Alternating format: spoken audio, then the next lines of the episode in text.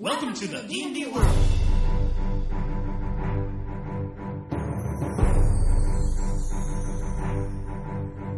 Olá, jogadores e DMs! Estamos aqui para o episódio 23 do podcast Rolando 20.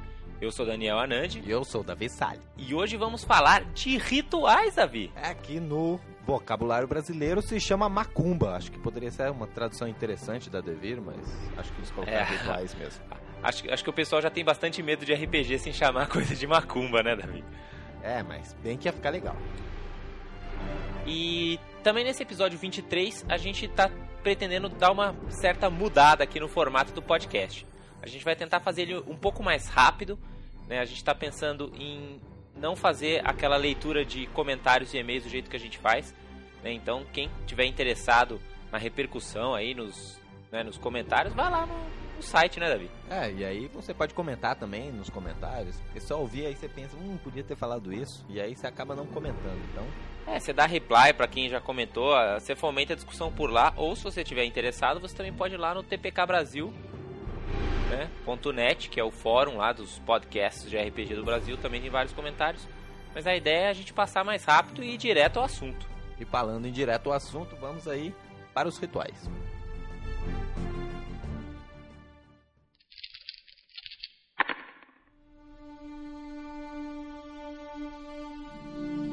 Bom, então, essa história de ritual é uma coisa que apareceu na quarta edição, né, Davi? Co- Como é que funciona isso, assim? Por que, que você acha que eles colocaram ritual, assim, no- nas regras? Acho que o ritual é pra tomar o lugar daquelas magias que sempre foram muito legais, mas que sempre foram pouco utilizadas na prática, né, no, no combate, assim. Algumas vezes elas eram utilizadas, mas deixavam de ser muitas vezes para o mago, que geralmente era mais focado em, em magia de combate, principalmente o É, feiticeiro. o clérigo né? também, né? O clérigo também. O mago, ele tinha aquela vantagem que ele podia deixar slots em branco, né? E aí preparar a magia que ele quisesse, deixar 15 minutos para ele preparar. Basicamente, ele deixaria os slots brancos e aí, quer dizer, qualquer combate que ele não soubesse que iria ter, ele não ia poder usar. Então, basicamente, deixava, virava um mago inútil, né, no combate. É, ainda mais se você fosse pensar num mago de nível baixo, que manda, sei lá, três magias por dia. Né? Se você começa a inventar e escolhe magias muito não efetivas em combate, é bom você ser mega bom de besta e, e ar- arco e flecha, né? Porque você não vai conseguir praticamente fazer nada em combate com suas magias. Agora, na quarta edição, isso não é mais um problema, né? Qualquer mago de primeiro nívelzinho meia boca aí já tem Magic Missiles à vontade, já pode fazer várias magias aí sem, né? Você tem a garantia de que você vai estar firme nas suas magias, independente do que aconteça. Então, todas as classes que a gente estava acostumado a mandarem esse tipo de magia que foi adaptada para os rituais vão continuar mandando rituais na quarta edição. Então, você vê que o clérigo e o mago já começam podendo utilizar de rituais. Assim como outras classes agora, né, novas que saíram, É, o Xamã, tem, tem algumas classes, né, que usam rituais. é o Artificer e acho que o Bardo também, provavelmente, mas não tenho certeza. Exato. Então todas essas classes elas vão poder ter um livro de rituais. né? Então todo, todo personagem que quiser fazer rituais, ele vai precisar ter um livro de ritual que custa a bagatela de 50 moedas de ouro. Então prepare o bolso do seu aventureiro aí. Se você for um mago, você ganha de grátis. Né? No seu curso de mago eles te deram um inteiramente grátis. Mas se você não for um, um mago nem um clérigo, nem tiver explicitamente escrito lá na sua classe que você ganha um, você vai ter que pagar 50 pilas em um aí. Bizarramente, um livro de ritual tem 128 páginas, Davi. O que, que você acha disso? Eu acho que eles não precisavam ter colocado a descrição, né, o número exato de páginas. Eu acho que Não, e, e mesmo assim, por que 128, cara? Exato, é, deve ser um número cabalístico, né? Que todos os magos e clérigos e classes que mandam rituais precisam ter essas 128 páginas, né? É, potência de 2. É, então, mas tipo, não serve muito, porque tem, você tem um ritual de nível ímpar vai gastar. Páginas ímpar. É, e tal, Porque mas- cada ritual usa o número de páginas igual ao seu nível, né? Então, você começa com um puta livrão de 128 páginas. Cada ritualzinho de primeiro nível gasta uma página. Em compensação, se você estiver fazendo lá um ritual de nível 20, você vai ter lá praticamente um pequeno conto né, de, de ritual explicando o longo processo que deve ser feito para esses rituais de níveis mais altos. Lembrando também, se você for mago, que as suas magias diárias e de utilidade também gastam páginas no seu livro de magia. Isso, é. O bacana é que o mago pode usar o spellbook dele para guardar rituais, mas ele é um spellbook. Na prática funciona igual os dois, assim, mas só para deixar diferenciado, né? A gente tem o livro de rituais, que qualquer classe pode usar, dessas que mandam, fazem rituais. Ou, e a gente tem também o spellbook, que é o do, do mago especificamente, né? E imagina que eu sou, sei lá, um, um rogue, né? Ou eu sou um warlock, por exemplo, que quer mandar rituais. O que, que eu preciso fazer, Davi? Ah, basicamente você escolhe aquele pitch, aquele talento, que é o ritual casting, né? Uhum. E disso você vai precisar comprar o seu livro de rituais e pronto. É, mas tem um pré-requisito aí. Para você comprar esse feat, você precisa ser treinado ou em Arcana ou em Religion. Então, se você for um Warlock, não vai ter muito problema, é só você treinar em Arcana. Mas se você for de alguma outra classe, você vai ter que escolher um desses dois, é, uma dessas duas perícias para se especializar para poder pegar o ritual. E aí você paga 50 pilas lá, compra o seu primeiro livro e começa a aprender os rituais. Não, e não necessariamente você precisa comprar um livro de ritual, né? Você também pode tanto achar um na dungeon, assim, num tesouro, alguma coisa, quanto você também pode criar o seu. Se você quiser criar um ritual, você pode. É, mas para criar o seu você precisa copiar um que já existe, né? Então, que dá na mesma de achar um outro, desde que ele tenha um dono, em vez de você roubar ele, você copia Isso, ele. exatamente. Claro que o dono também não vai ficar muito feliz de você controlando magias poderosíssimas que ele descobriu ou inventou. É, que de repente você pode até querer copiar alguns rituais do cara do seu grupo. Eu não vejo muita vantagem, mas. É. Ou, ou se você encontrou algum NPC no caminho, né? Você pode ir lá trocar umas figurinhas com ele. Essa é, e também, né? Isso é uma diferença entre a quarta edição e a terceira, é que você não pode ganhar, né? Conseguir uma magia para o seu livro de rituais de um pergaminho. Os pergaminhos, Exato. eles são. É, os- a gente vai aproveitar e vai falar de pergaminhos aqui também. E os pergaminhos são bem diferentes na quarta edição. Então prestem atenção no Davi aí. Pergaminhos, eles não contêm a magia por completo e você não pode transmiti-lo pelo ritual. O pergaminho seria mais como um item mágico que foi preparado para aquele ritual. Exato. Então, se você tem um pergaminho do disco flutuante de Tensor, por exemplo, você vai usar a- como se fosse um item mágico mesmo, como o Davi falou. Você usa aquele scroll e tchanana, ele vira um disco flutuante de Tensor lá, pela duração normal da- do ritual, até você se cansar dele e aí acabou, acabou. Né, Você não pode copiar isso pro seu livro, você não pode... Você só pode usar ele como um ritual, é como um pergaminho, uma vez só. E é isso aí. Então, depois, quando você encontrar um livro de rituais ou arrumar um de alguém, para você aprender aquele ritual, né, para você escrever no seu livro e aprender como você vai fazer aquilo, é, você vai gastar oito horas treinando, praticando e meditando. E você também precisa, obviamente, ter o, o fit, que é o ri- ritual caster, e você também precisa ter o nível necessário para mandar aquele ritual. E qual que é o nível necessário para mandar o ritual? É, é o nível do ritual, né? Cada ritual tem o seu próprio nível, que vai desde o 1 até o 30. né? Perfeito. Então significa que se eu tenho um, um livro de ritual, né? Tem o ritual escrito lá, eu fiquei lá, tenho o fit, tudo direitinho, fiquei 8 horas estudando. E o nível do ritual era menor que o meu. Então agora significa o quê? O que, que aconteceu? Agora eu sou o mestre daquele ritual. Agora significa que eu posso mandar à vontade esse ritual do- pelo tempo que for necessário, né? Cada ritual tem um tempo de execução e tem os componentes necessários e você pode fazer eles à vontade. Não existe um limite do número de rituais que você pode ficar mestre. Né? Você pode ficar mestre à vontade. Qual que, qual que é a dificuldade? A dificuldade é que para você ter esse livro com o ritual, né? ou você colocar esse ritual no seu livro, você tem que gastar dinheiro, que é o preço lá daquele ritual, que a gente vai ver que é o market price daquele ritual, o preço de mercado, que é bastante caro. É aquela es- mesma história do, do- da terceira edição. Você não simplesmente cata sua caneta Bic lá que nem você copia as anotações do seu professor de geografia, entendeu? Você tem que usar tintas exóticas e componentes caros e coisas de alta qualidade, pele, de mantícora e coisas do tipo. É, porque, na, é, na verdade, deixar bem claro aqui, criar um livro de rituais ou escrever um ritual no seu livro é diferente de você aprender a, a utilizar daquele ritual, né? Exato, exato. Você primeiro precisa do pro- primeiro você tem que ter ele escrito e depois de ter escrito você tem que aprender a, fa- a fazer. Masterizar e ficar mestre no ritual como a gente descreveu, né? Que basicamente é estudar 8 horas aquele ritual. Então, quando você é, um, por exemplo, um mago de primeiro nível, né, ou um clérigo de primeiro nível, você já começa com um livro ritual e você já começa com alguns rituais que você já é mestre. né? Se você é wizard, isso significa que são ah, três. Você pode escolher três rituais de primeiro nível que você já vai começar sendo mestre naqueles rituais, né? já sabendo eles direitinho. E se você for clérigo, se não me engano, são dois, né? Sendo que um tem que ser Gentle Repose.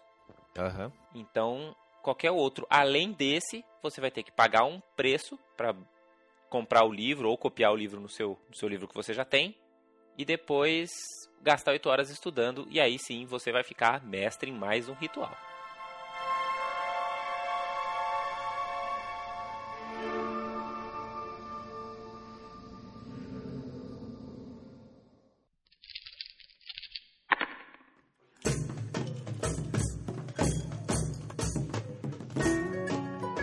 Beleza, Davi. Então agora você já tem esses rituais aí escritos no seu livro, bacana, ficou mestre naquilo.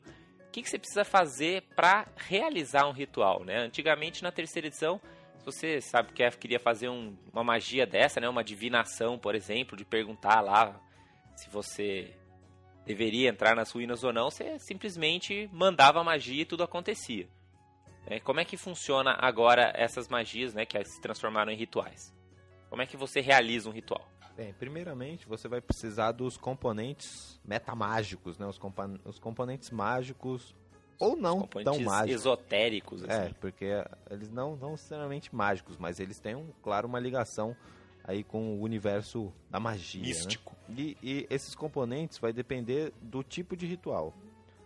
O tipo de ritual vai ser a, a perícia-chave desse ritual, né? Tem rituais, vão ser basicamente quatro, que vai ser natureza, são aqueles mais ligados com as, né, as classes primais e tal. É, o mais clássico de você lembrar, a gente vai falar dos rituais depois, mas o que você sempre vem à cabeça pra mim é o Animal Messenger. É, que tem É, até aquele no ritual. Senhor dos Anéis, né?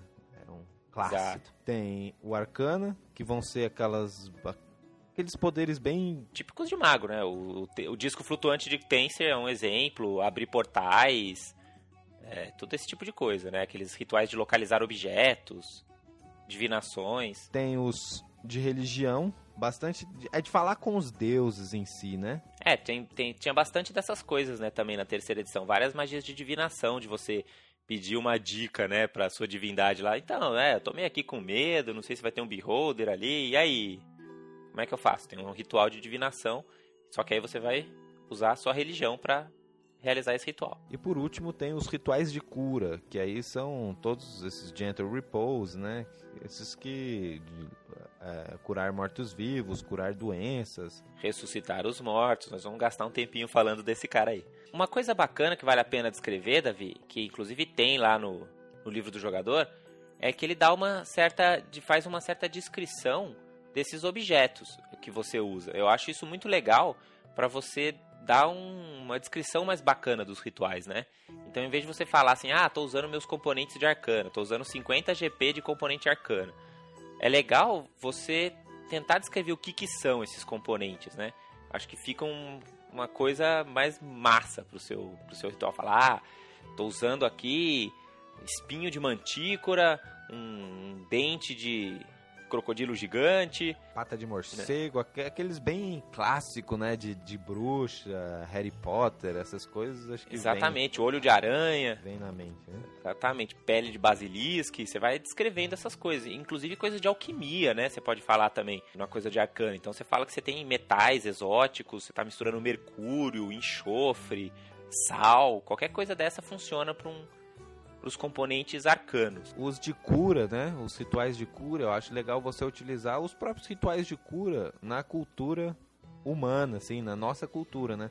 Que seriam esses olhos, seriam tipo, pedras energizadas, talvez. Todo, todo, todo esse tipo de É, coisa. ervas, né? Acho que dá para usar umas ervas Algumas assim também. ervas também.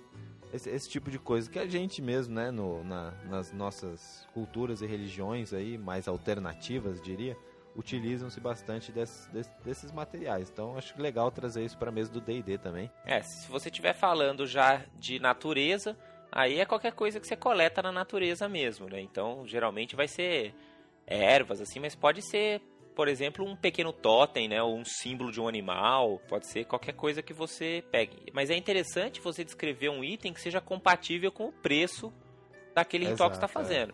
É. Então, por exemplo, imagina que você está fazendo um ritual de natureza que precise de 500 GP né, em componentes de natureza. Então você vai precisar daquela erva raríssima que só nasce no topo do monte mais gelado e tereréu. Então você tem três folhinhas dela que vale 500 golds. Né? Essa é uma alternativa. Ou se você também é a mesma coisa, se é um negócio de arcana, você precisa de uma pepita de platina perfeita, sei lá.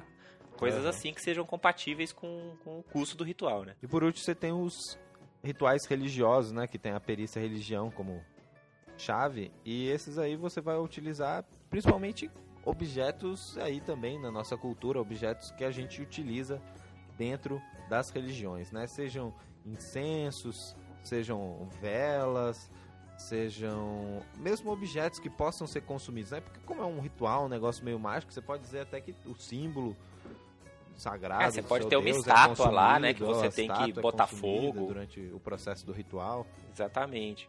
É, é, é, aquela coisa de imaginar aquela macumbinha, né? O cara teve que ir lá gastar uma grana, comprar um campari, comprar uma galinha, né? Botar lá naquele canto e tacar fogo, né? Então, são os componentes que você teve que usar para realizar aquele ritual. Vale a pena lembrar também, Davi, que para qualquer ritual, ao invés de usar esse tipo de componente, a gente sempre pode usar resíduo. Né? Então, se você não tiver essas ervas raras, se você não tiver incenso. É, o resíduo, né? Como no, pelo livro, você não consegue comprá-lo, né?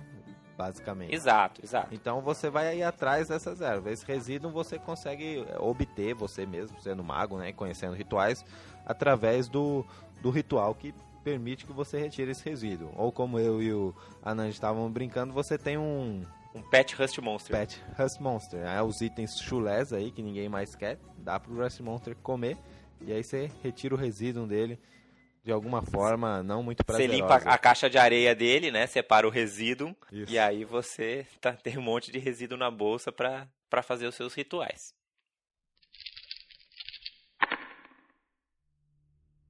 Depois de você ter os componentes, você vai precisar de um tempo para preparar o ritual. E quanto que é esse tempo? No, no livro do jogador, no meu que é em inglês, ele, tem, ele tá escrito por time, né? Que fala quanto uhum. tempo que vai demorar para produção, né? Para para iniciar o ritual. Realização aí.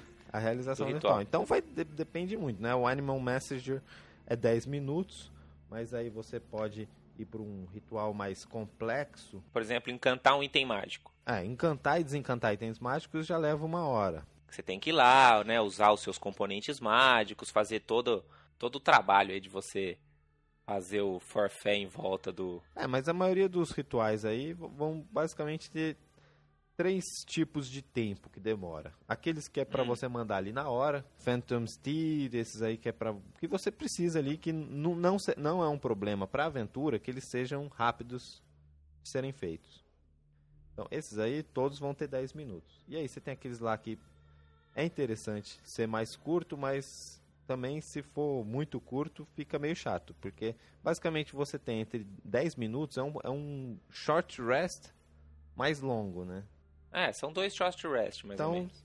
se você vai fazer um short rest, provavelmente você consegue fazer um ritual desse. Esses rituais mais de uma hora, assim, já não é muito de ser feito no short rest. Geralmente você é, vai ter se que for um lugar mais perigoso, assim, pode ser que você seja interrompido antes do fim do seu ritual. Exato. Você vai provavelmente fazer entre, né, entre um descanso longo e outro.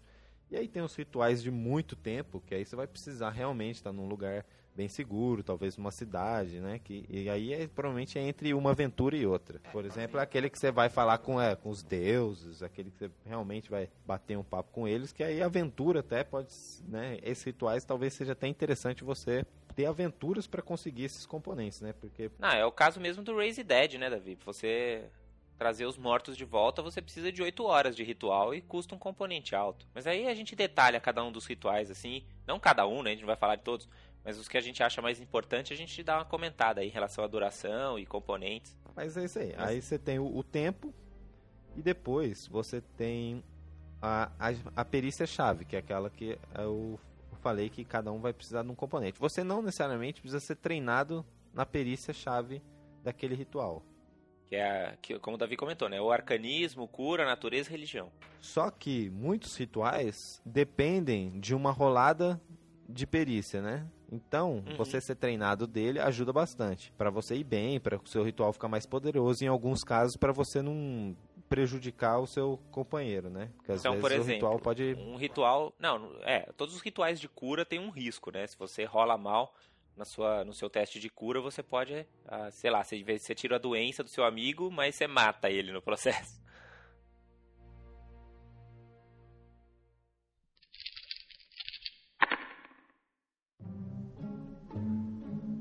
Por exemplo, vamos dar um outro exemplo. No caso do Animal Messenger, se você rola bem, o animalzinho que você pediu vai pode durar muito mais tempo na sua missão. Né? Pode fazer alguma coisa muito mais, por exemplo, ir avisar alguém muito mais longe e tal. Se você rola pouco, ele fica só até 6 horas, por exemplo, que pode não ser, necess... não ser o suficiente, né? De... dependendo do que você precisa. E, e, e, as pessoas podem ajudar nesse ritual? Elas podem dar aid another? Oh, boa pergunta, né? Então, eles podem, normalmente. Se você, você vai usar as regras de aid another sem problemas. Se você achar que tá muito migué, o DM, claro, sempre pode chegar e falar assim, ah, mas se você errar, você interrompe o ritual, só pode fazer amanhã, enfim, você pode, se você achar que está muito fácil, você pode inventar. Mas pelo, pelas regras como escritas aqui, qualquer um pode ajudar, desde que siga as regras normais de, de ajudar o outro. Além disso, tem alguns rituais que você precisa dar healing surges pro ritual. Principalmente aqueles de contatar as criaturas de outros planos e não sei o que. Aí as pessoas que estão te ajudando também podem dar o healing surge deles, né? Porque às vezes você vai, sei lá, você tem que doar quatro healing surges. Pro mago isso pode significar quase todos, né? Uhum. Então, você pode botar lá o guerreiro para doar uns Healing Surge. Ou melhor ainda, aquele Ranger que fica lá atrás e nunca perde Healing Surge.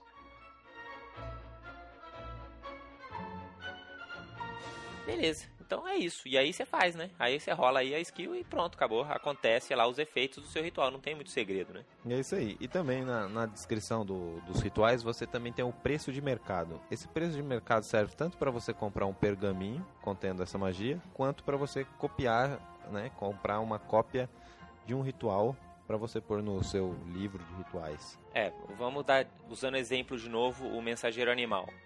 Né? O preço de mercado do mensageiro animal é 50 moedas de ouro.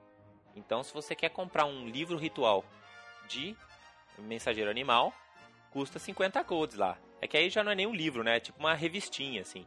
Hum. Mas, mas você tem que pagar 50 golds lá, porque usa as tintas. É, o, é, é, sei lá, o, o mago libera um tempinho na biblioteca dele, assim. Isso, e o preço pra você copiar é 50 moedas. Não importa muito como você vai fazer esse fluff aí. É, não, você paga pelas horas que você vai passar por lá e aí copia o.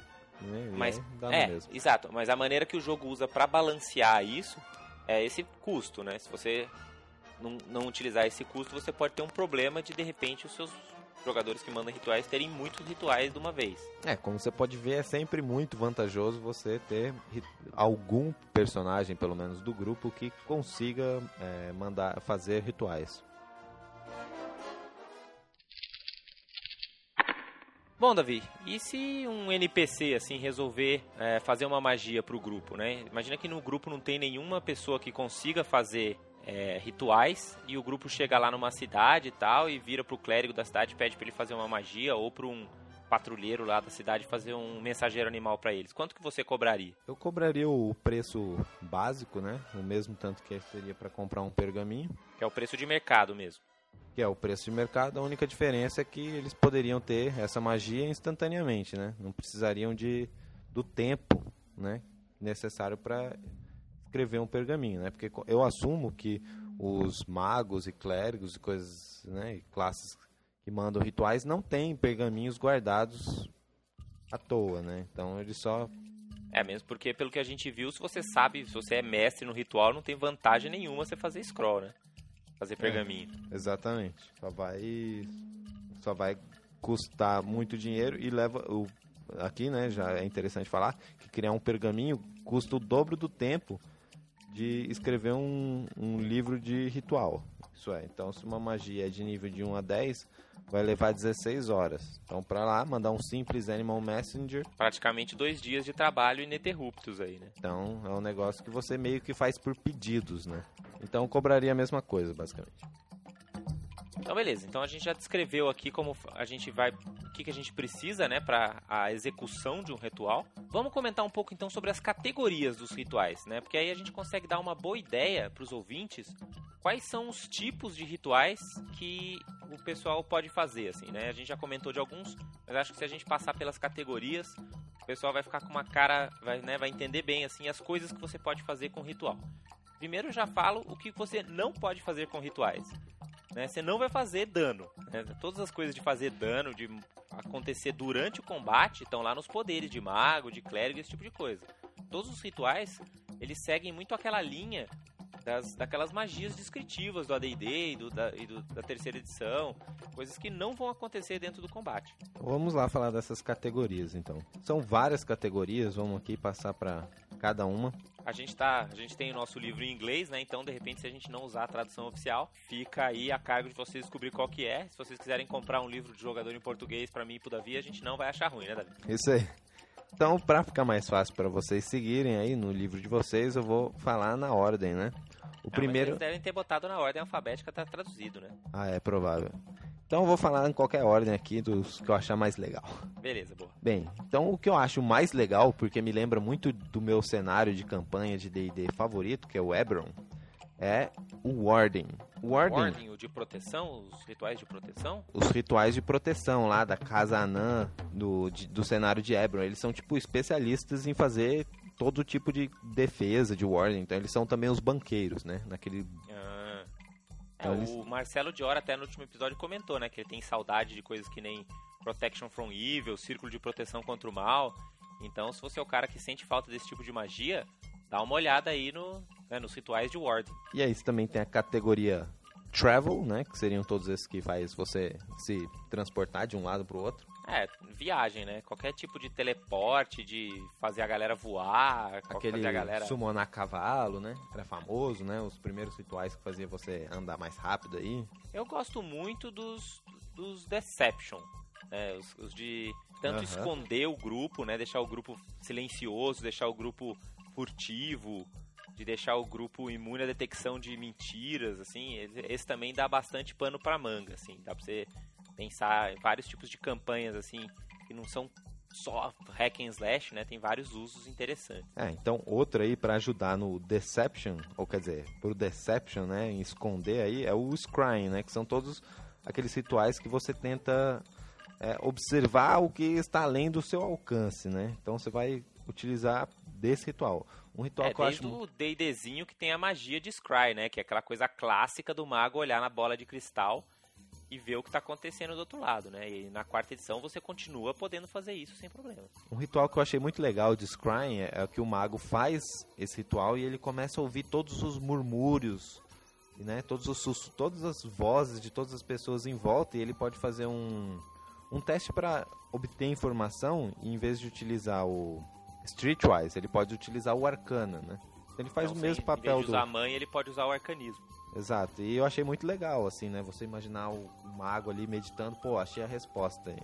Tava entre as vozes das pessoas. É, dá pra fazer vários scryings maneiros. E aí você tem os outros que são mais tranquilos. Você tem os de creation, né? Se você for um artífice, prepare-se para ter vários rituais de, de criação, né? Que são os que você faz item mágico, são os que você pode construir outros tipos de objeto, qualquer item mágico que você criar ou descriar, né? Você vai usar esse tipo de categoria. Tem, claro, os clássicos, né? Que muitas vezes é uma dor de cabeça para todos os mestres aí, que são os divinations. As divinações em geral, né, cara? Aquele momento de desespero dos jogadores, né? Que estão precisando de alguma dica. É, pode ser tanto uma benção quanto o um inferno, né? Pro, pros DMs aí. Ah, é. Se eles.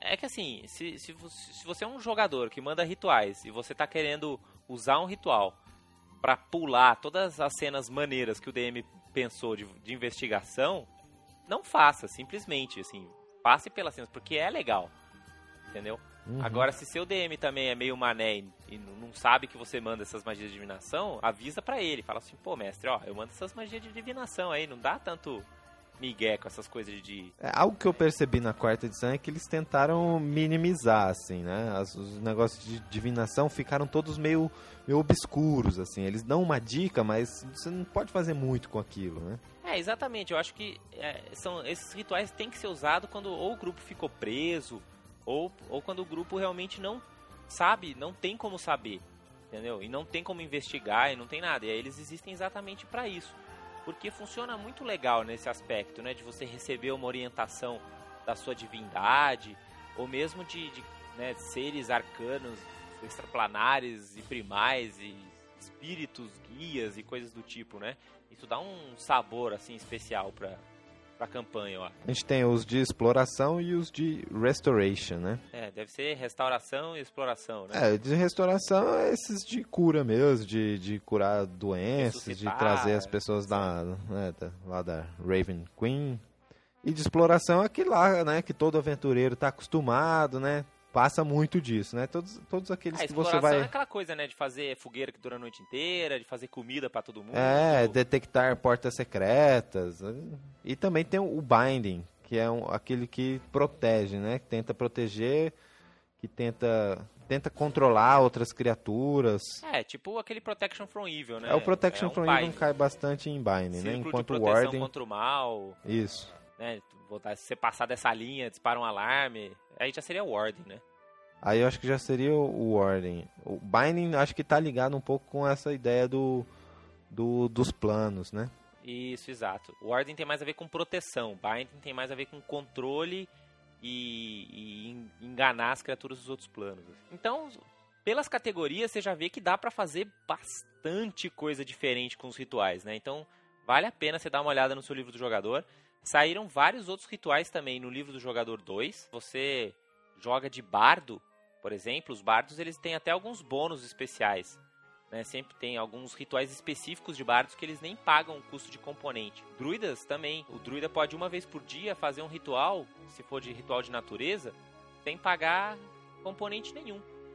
Meu, isso é muito forte, assim, é muito. Você não pode esquecer desse, desse class feature, faz parte do seu personagem, né? Porque o druida pode mandar um, uma mensagem de companheiro animal uma vez por dia de graça. É muito bacana você usar esse aspecto da sua classe de personagem também. É, e o legal dos rituais é que eles são todos bem genéricos, né? Aquela questão de que os poderes são muito ali ligados no combate, numerinhos de quadrado, tudo, tudo perfeito para a estratégia do combate. Os rituais têm esse outro lado é enorme. Que o DM é... tem que, é, é outro lado que o DM tem que ficar mais esperto para nos balancear. Né, onde você pode viajar, você pode inventar rituais completamente diferentes para fazer coisas, né, qualquer tipo de magia que você que não encaixa no combate, assim, beleza, é um ritual, né? No, tanto que ele não tem muito, muito guia, assim. Né? Se você cria um ritual e fica pensando, pô, mas que nível que é meu ritual? É até meio difícil você saber, assim, né? Porque não, não é um guia tão, tão fácil que é só você olhar lá na tabela da página 42 do Dungeons Master Guide e ver na tabelinha, né? Uhum. Uma coisa que o pessoal criticou um pouco em relação aos rituais na quarta edição é que qualquer um, por exemplo, pode usar pergaminhos. O que, que você acha disso, David? Eu acho que é novamente a quarta edição abraçando essa ideia de que o D&D não é o universo medieval. O D&D é o seu próprio universo, ele, né? ele ficou independente dessas uhum. raízes, né? E a gente vê isso em, em Eberron, mesmo em Forgotten já. Tipo, na terceira edição todo mundo já sabia ler. E já foi algo uhum bem radical. Meio bizarro, né? né? É. E agora, na quarta edição, todo mundo pode lançar um pergaminho. Até porque o pergaminho em si, né, não contém a magia exatamente, é só um item mágico, né? É, então, é, eu acho que esse que é o ponto que você tocou aí, né? É, tem que ficar claro pra, pra, na cabeça das pessoas que o pergaminho da quarta edição não é o pergaminho da terceira edição, né? O pergaminho da terceira edição era uma magia que você não terminou, faltou um pouquinho para você terminar e o mago né, lia aquela última palavra e pá, queimava o pergaminho e fazia magia. Na quarta edição não, é um item mágico de uso único, é, né? O pergaminho da, da quarta edição tá muito mais para poção do que para pergaminho, né? Uhum. Beleza, então vamos para citar alguns rituais que a gente acha que vale a pena vocês conhecerem, porque eles existem Né? Quais são os rituais aí que são legais, assim, que fazem coisas diferentes, que as pessoas às vezes nem sabem que eles existem. E quais são os rituais obrigatórios, que se você for o mago do grupo, você tem que ter, porque faz toda a diferença do mundo. Quais que vamos começar pelos rituais obrigatórios da vida, depois a gente passa para os rituais legais. Quais que você, qual que você acha que são os rituais assim que tem que ter, assim, que você fala, não, esse se não tiver ninguém no grupo com esse, o grupo vai ter problemas, ter dificuldades. Bem, acho que o Tensor Floating Disk, cara, você usa para milhões de ocasiões, né? Você acha que é um ritual pau para toda obra? É um, é, é um ritual pau para toda, toda obra. Aqueles lugares onde você tem que passar por cima de lava. Se o, se o mago for bom, já no primeiro nível, se o mago for bom de arcana, e ele vai ser, ele já consegue mandar todo mundo flutuando, entendeu? Sim. Então, é. e, tipo, ninguém vai cair na lava por causa de um erro crítico ali em Atléticos. Então ajuda bastante. Se você tá falando então dos rituais essenciais do primeiro nível, acho que a gente tem que também compreender línguas, compreender idiomas. Esse Aham. é também outro que também dura 24 horas, certo? Custa 10 golds de componentes arcano. Tipo, basicamente, sei lá, uma lente, né? Você compra lá uma lente especial bonitona e acabou. Você consegue entender qualquer língua que se fala por 24 horas. Então isso pode ser muito útil, né? Quando você tá. Quem nunca jogou na- numa mesa que você chegou lá na, na cidade dos anões e ninguém fala não? Aham. né? É nessas horas que você faz com que nenhum anão da cidade fala comum só de sacanagem. Então eu também acho que compreender idiomas é um ritual obrigatório, assim, para magos em geral. Esse é muito bom. Claro, tem aqueles lá que você precisa ter, né? Principalmente, tipo, que são aqueles para curar doenças, né?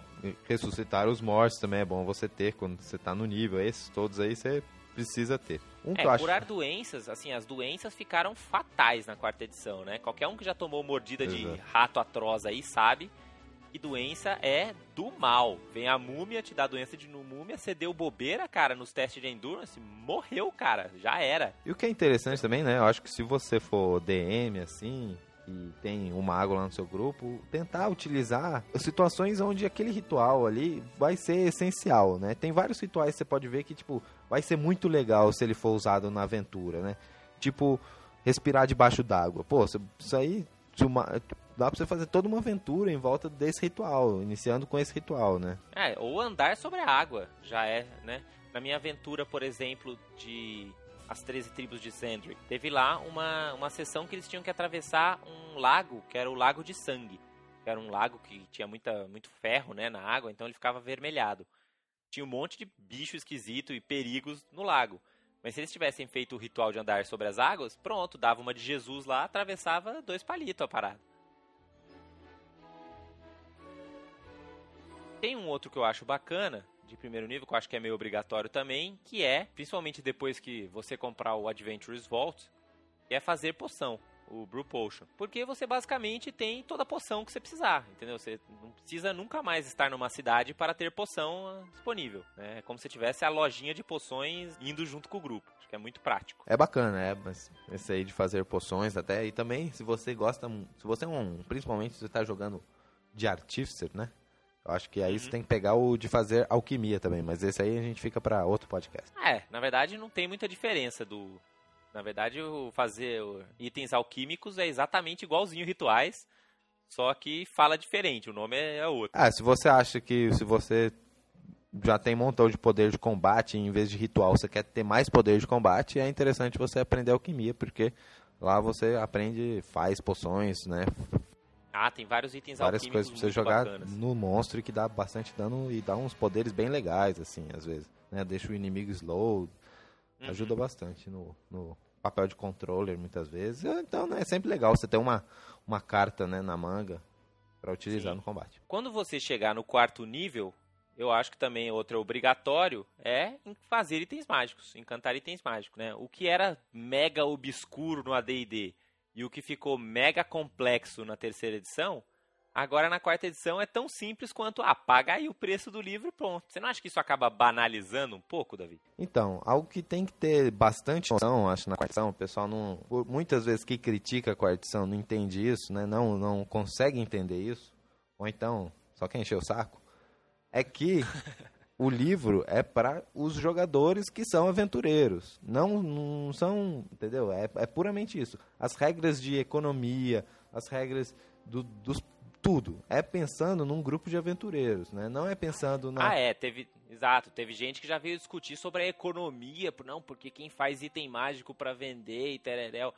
Como, né, não é Dungeons and Markets. Exato, né? Aí se, é, exato. Eu até fiz aquele post, né, que eu falo, e aí basicamente eu explico por que, que o, os personagens estão sempre se fudendo nessa questão, porque eles justamente não são mercadores, né? Podia só simplesmente falar isso. Aí eu fiz de uma maneira toda fancy lá, mas a ideia é essa, né? Eles não são mercadores. É, e, e, se você quiser virar mercador, meu, vai lá virar mercador e faz outra ficha aqui sem problema é, nenhum.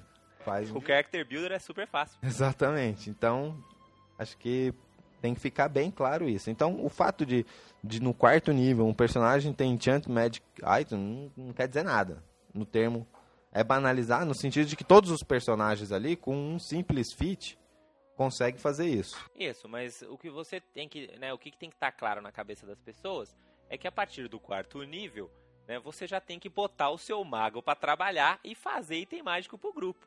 Né? Então aquele item mágico que você achou legal e tal, pô, pede para ele fazer. É só você dar um monte de componentes na mão dele e ele vai conseguir fazer isso numa boa. Se você achar que está muito banalizado, né? Se você como DM quer ter um pouco de controle sobre os itens mágicos, né, que estão indo para os seus jogadores, eu acho que a quarta edição funciona bem assim, né? Eu acho que os itens mágicos em geral são bem balanceados e não tem muito problema se deixar os jogadores escolher os itens mágicos. Eu acho que é uma coisa legal assim, como o jogador escolher o seu item mágico, faz, né, combina com o seu personagem e tal. Mas se você é daqueles DMs das antigas que gosta de ter esse controle, você pode fazer que uma regra opcional, por exemplo, que você só pode encantar itens mágicos que você tem a receita, por exemplo. Uhum. Né? Então, e, e, sempre que você encontra aquele item mágico, você aprende a receita daquele item mágico, por exemplo. É, então você vai listando lá no seu, na sua ficha de personagem de mago quais são os itens mágicos, quais são os encantamentos que você já aprendeu. Ah, então eu já sei fazer é, espadas flaming, é, flamejantes, né? Eu já sei fazer é, é, Cloak of Protection, eu já sei, né? Então você vai ap aprendendo. E, você pode trocar isso contra os magos e tal, fica uma maneira do DM controlar um pouco isso, se for uma, um problema para ele. Algo que acho que aí já é uma crítica verdadeira é que são poucos os rituais, né? Na, pelo menos no é, livro tem básico. poucos rituais no livro do jogador. Né? Isso é... Embora já tenha saído, uh, saiu um artigo, né, na Dragon Magazine que acho que saiu mais uns 15 rituais, assim. Então, para quem é D&D Insider, não, é. se você for lá no D&D Compendium, já tem um número legal. Mas concordo você contigo. Você pega o, é o Character Builder, né, onde tem todos os rituais que já saíram em Dragons e em todos os suplementos e coisas do tipo.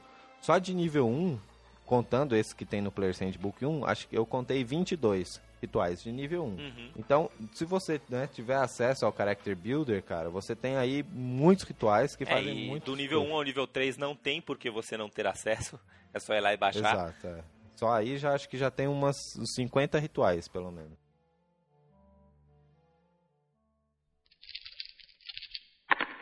Bom, continuando na lista de rituais obrigatórios, eu acho que um que vale a pena também é um do Adventures Vault. Você pode fazer no nível 6 que é de você. Esse é bem Mantic, então se você tem aqueles players, aqueles jogadores muito absurdamente Mantikins, você como DM tem que considerar bem antes de inserir esse ritual no seu jogo, que é o de transferir encantamento. O que, que faz esse ritual? Esse ritual é assim, imagina que você é um pobre halfling ladrão que só usa adagas. E aí você encontrou uma espada flamejante mais um.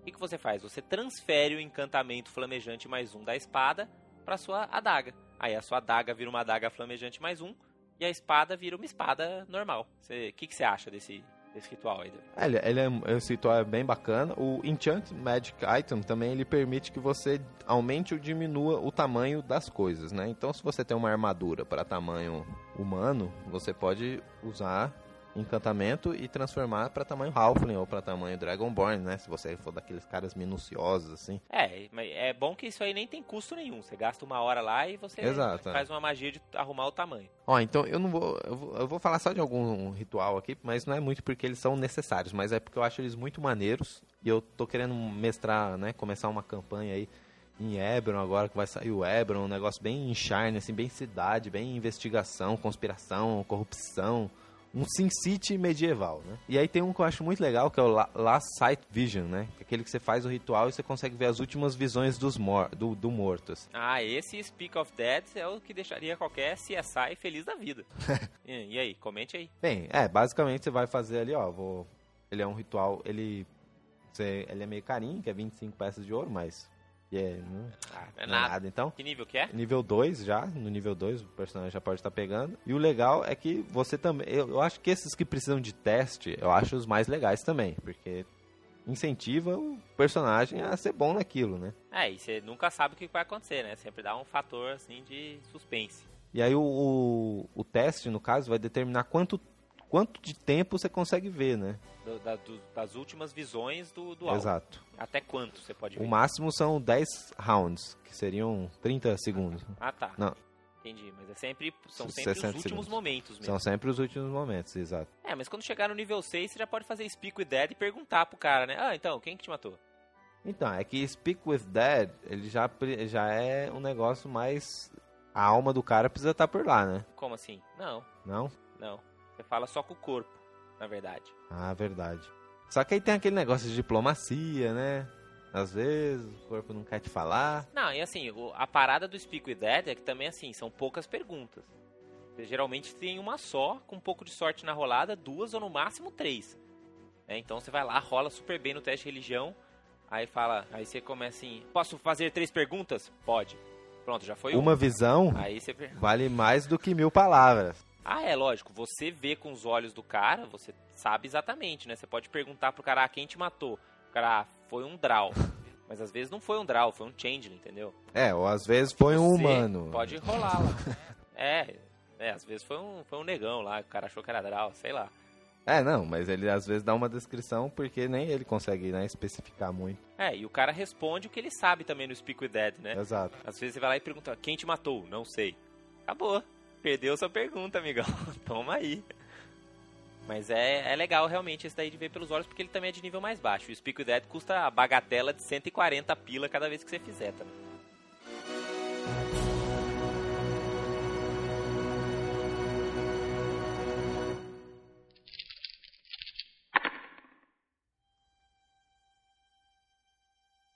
Mas eu acho que a gente não tem como evitar de falar do famigerado levantar os, os mortos, né? O Raise Dead, ressuscitar os pobres aventureiros que morreram. Eu lembro que quando a gente jogou D&D pela primeira vez, já teve uma, já um cara já morreu, né? Aham, uhum, foi. O cara tomou um crítico do Orc Berserker. Berserker, aí já tomou 12 mais um D12, né, 16 mais um D12 de dano, nível 1, toma aí, caiu morto no chão, foi foi punk.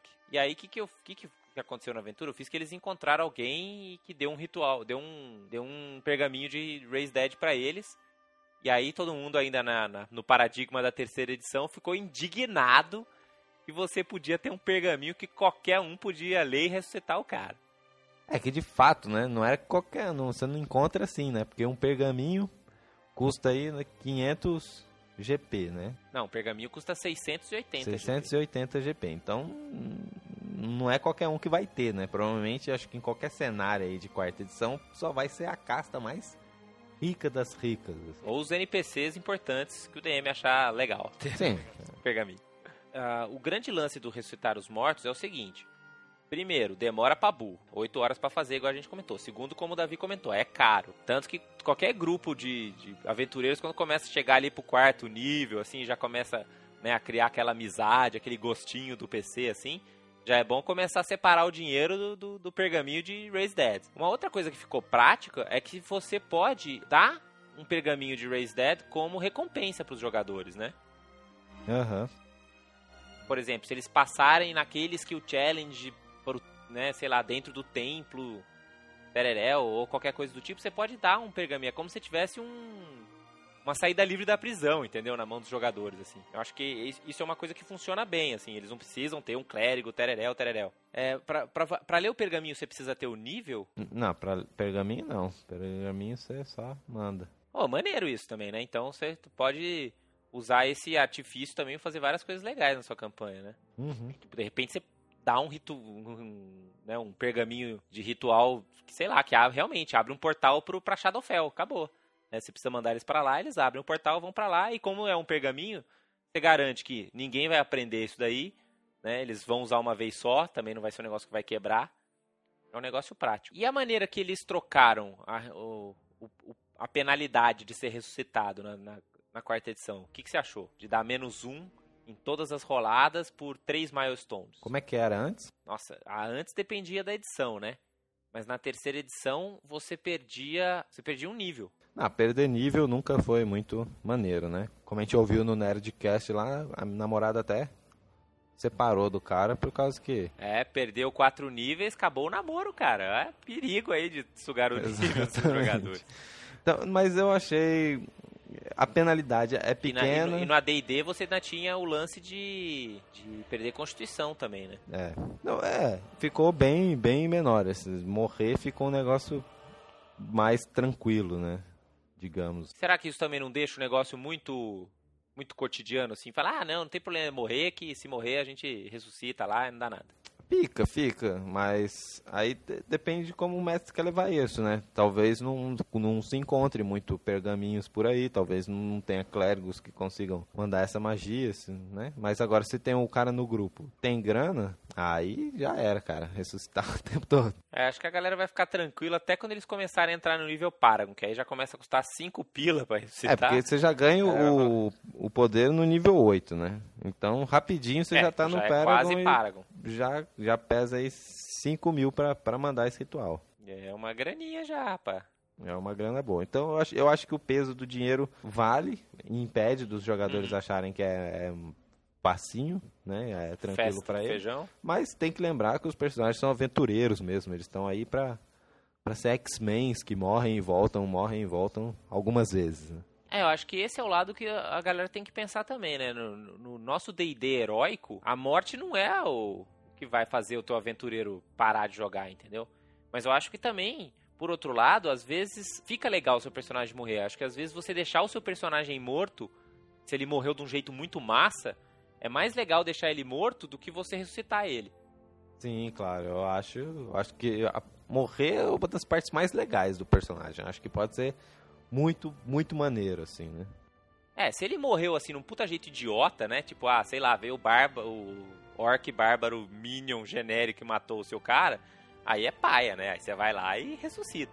Agora, se você morreu de uma maneira épica, no, né, salvando o grupo do último vilão, pô, mó morte massa, deixa ele morrer daquele jeito, faz outro personagem. Eu acho até, eu acho que poderia ser até interessante uma regra opcional que permitisse alguma coisa do tipo, né? Uma morte heróica. Assim, é que nem um action point, só que você gasta a vida do personagem. Porque, por exemplo. É o Ultimate Action Point. É, você pega aqueles encontros mais fodas, aqueles de mais quatro nível, assim, contra os dragão vermelho, né? Os últimos boss da campanha. E aí tá, os personagens estão fodidos. Aí podia ser lá, ah, tudo bem, vai, meu personagem morre, mas o grupo vence no final. Aí todo mundo fica feliz. É, alguém se sacrifica, realmente. Isso é uma, uma ideia aí. Blogueiros que estiverem ouvindo o Rolando 20, postem aí uma sugestão de como que a gente implementa uma morte heróica. Tenho certeza que o tio Nitro, né, que agora está com o podcast dele, o podcast, é o Nitrocast. Quem sabe ele não bola aí uma maneira bacana de implementar isso na campanha.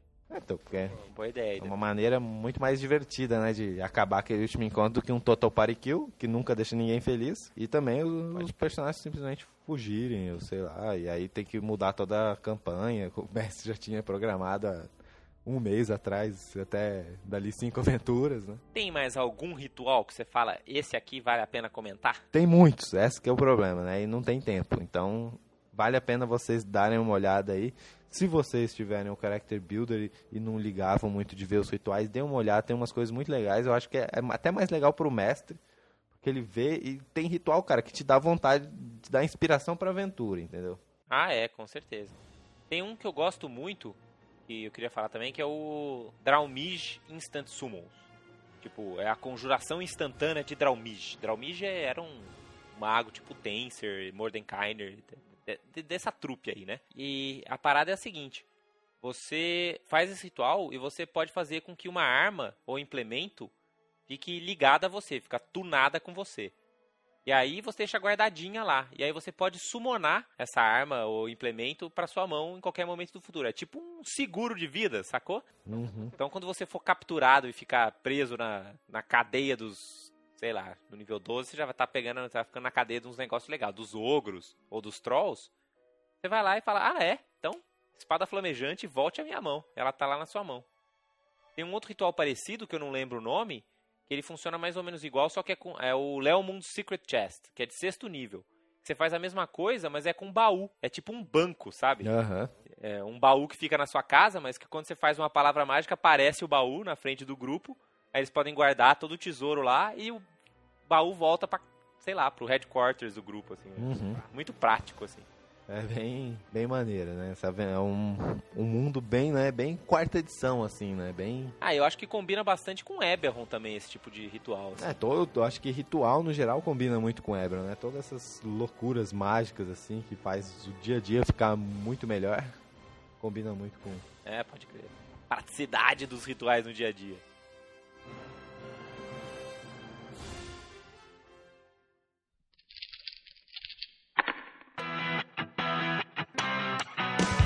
Bem, Davi. Então, é, espero que a gente tenha elucidado as dúvidas que o pessoal tem de rituais, tenha desmistificado aí, né, as dúvidas e curiosidades sobre os rituais e tenhamos também lembrado os jogadores que né, tem, não tem ligado muito para esse lado do D&D quarta edição e que é um lado importante, né? Aham. Então é isso aí, pessoal. Espero que vocês tenham gostado aí desse podcast meio diferente, que não foi nem muito ligado nas regras, nem muito ligado no fluff, né? Foi ligado na regra no sentido de uma mecânica, né? Mas uma É mecânica de aí. explicar mesmo isso aí para você, essa mecânica que a galera tem delegado. Então, espero que vocês tenham gostado e rolem 20 aí pra maximizar o poder dos seus rituais. Exatamente. Desculpem aí pelos problemas técnicos que a gente teve no começo do episódio, mas da próxima vez a gente já vai ficar mais esperto com isso. Boa semana e rolem 20. Dungeons and Dragons.